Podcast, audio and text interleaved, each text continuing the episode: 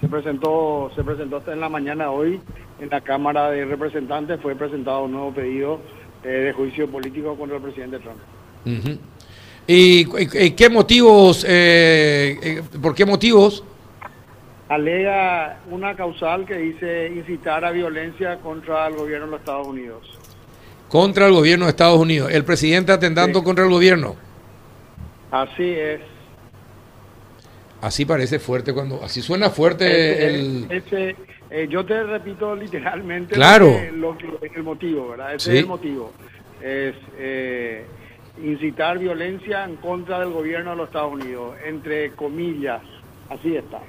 Ah, bueno. Y, dígame una cosa, ¿y cuál es el trámite que tiene que seguir el pedido, embajador? el, el, el, pedido tiene que ser aceptado en, en la Cámara de Representantes, donde los demócratas tienen mayoría, y ahí se estima estima que sería un juicio, eh, una, un trámite rápido, se estima que sería votado esto el día miércoles. Eh, y una vez que es votado el miércoles en la Cámara de Representantes y en caso de ser aprobado, como parece ser que, que acontecería en esta ocasión, es remitido a la Cámara de Senadores, que es la Cámara Juzgadora presidida por el presidente de la Corte Suprema de Justicia. Ajá.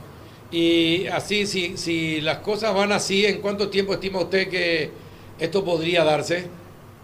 Mm, mira, ahí no habrá que verse qué decide el, el líder de la mayoría, eh, de quien preside el Senado, de la mayoría en el Senado, que es el, el senador por Kentucky, Mitch McConnell, y veremos qué acontece. Ahí, ahí necesitan 67 votos para condenar al, a, para condenarlo y, veremos que si se puede, acá lo que se discute es si en tan poco tiempo se puede hacer un juicio político.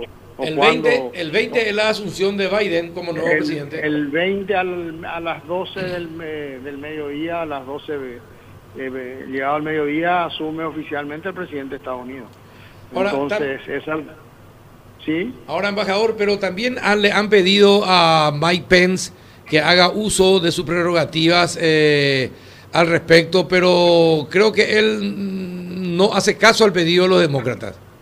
Hasta ahora él no, eh, em, lo que se lee, lo que se escucha es que él no, no, no va a hacer lugar a eso. Inclusive en la, en la Cámara de Representantes el día de hoy se intentó hacer pasar una una resolución instándolo a él a aplicar el, el artículo 25 de la Constitución de la enmienda la enmienda número 25 y, y, no, no hubo votos, no hubo, se opuso al Partido Republicano para eso. Entonces, em, probablemente eso se tendría que votar en, en plenaria y llevaría más tiempo. Eh, la indicación o lo que se percibe es que no hay interés de parte del vicepresidente en, en, en hacer lugar o participar en, en, esa parte de, la, de los hechos. Pero también hay eh, mayor cantidad de republicanos que están pidiéndole al presidente Trump eh, que deje el cargo sin problemas. Se escuchan voces, Carlos, hay más senadores que, así lo están haciendo. Veremos si hay 16 o 17 dispuestos a acompañar el juicio político y cuándo se llevaría a cabo. Ajá. Juanito. En la Cámara, en el Senado me refiero. Sí.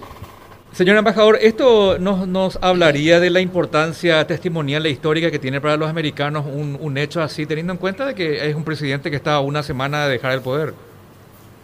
Eh, yo, eh, los juicios políticos muchas veces no, no solo hay que verlos jurídicamente, sino que la intención política y, y qué motivos hay detrás de todo esto. Así que cada uno podrá hacer el, la lectura que quiera eh, de, esta situación.